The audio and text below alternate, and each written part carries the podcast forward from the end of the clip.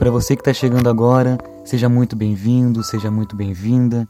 Que esses minutos de sabedoria, que esse momento de reflexão nos leve a sermos um pouco mais imagens de Cristo. O tema de hoje vai nos falar sobre o efeito das palavras. Texto que está ali em Provérbios 16, 24. Vou ler para você que diz assim: As palavras bondosas são como mel, doces para o paladar e boas para a saúde.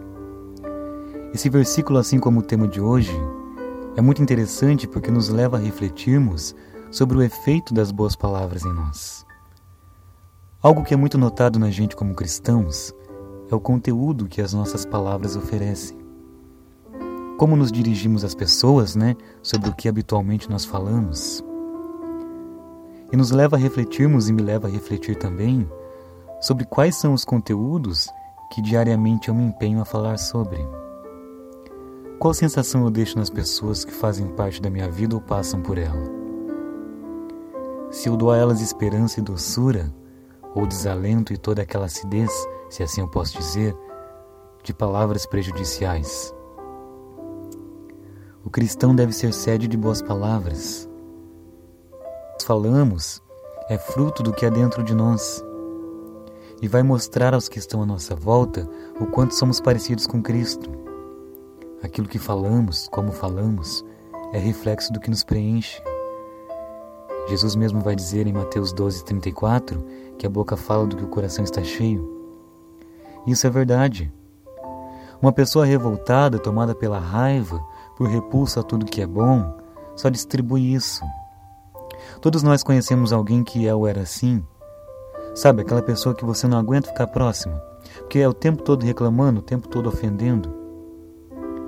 Também do mesmo modo que uma pessoa tomada por bons sentimentos tem o poder de acalmar, de dar ânimo, de construir. O cristão deve ter a sensibilidade de promover o Espírito Santo por meio daquilo que ele diz. As palavras causam efeito sobre quem a recebe, mas também em quem as liberam. As nossas palavras podem elevar, como também podem destruir. Mas note que o texto não diz sobre quem recebe, sobre quem ouve. Doces ao paladar e boas para a saúde. Está falando daquilo que eu me causo a mim mesmo pelo modelo de palavra que eu decido expressar. Olha que interessante. Eu sou, em primeiro lugar, diretamente afetado por aquilo que falo. Nossas palavras têm um recuo, né? Aquilo que eu causo nas pessoas, o sentimento, seja bom ou ruim, chega para mim também, gente. Não adianta eu achar que eu estou bem por machucar alguém, dizer tudo que eu queria colocar para fora, né? Como muitos dizem. Que nada vai me acontecer. Não. A conta chega para mim também. Cedo ou tarde, isso retorna para mim. Provérbios 18, 21, na tradução de hoje, vai nos dizer que a morte e a vida estão no poder da língua, e o que bem a utiliza come do seu fruto. Eu não saio impune daquilo que eu causo em alguém, seja por palavras ou atos.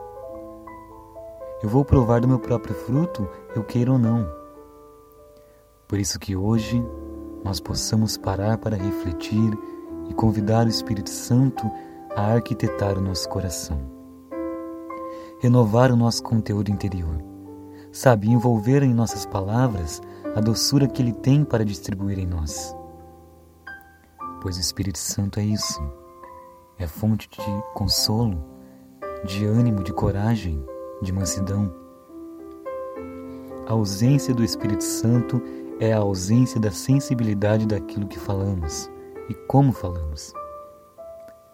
Partindo do momento que somos conduzidos, seremos fonte de tudo aquilo que Ele é. Eu irei oferecer ao outro e a mim mesmo o que o Espírito Santo oferece. Se eu sou cristão, os meus frutos precisam ser bons. Minhas palavras precisam ser agradáveis. Eu preciso dar sentido com as minhas palavras às pessoas. Refletir nelas a felicidade e o amor que Cristo nos pede que tenhamos. Segundo Coríntios 1:22, também na linguagem de hoje, vai nos dizer que Deus nos selou como sua propriedade e pôs o seu espírito em nossos corações. Olha que lindo, gente. Então, que isso nos leve a refletirmos. O que eu ofereço primeiramente a mim mesmo, como conteúdo? O que eu ofereço às pessoas à minha volta por meio das minhas palavras? Ofereço vida e doçura ou destruição e desesperança? Eu me deixo ser voz do Espírito Santo?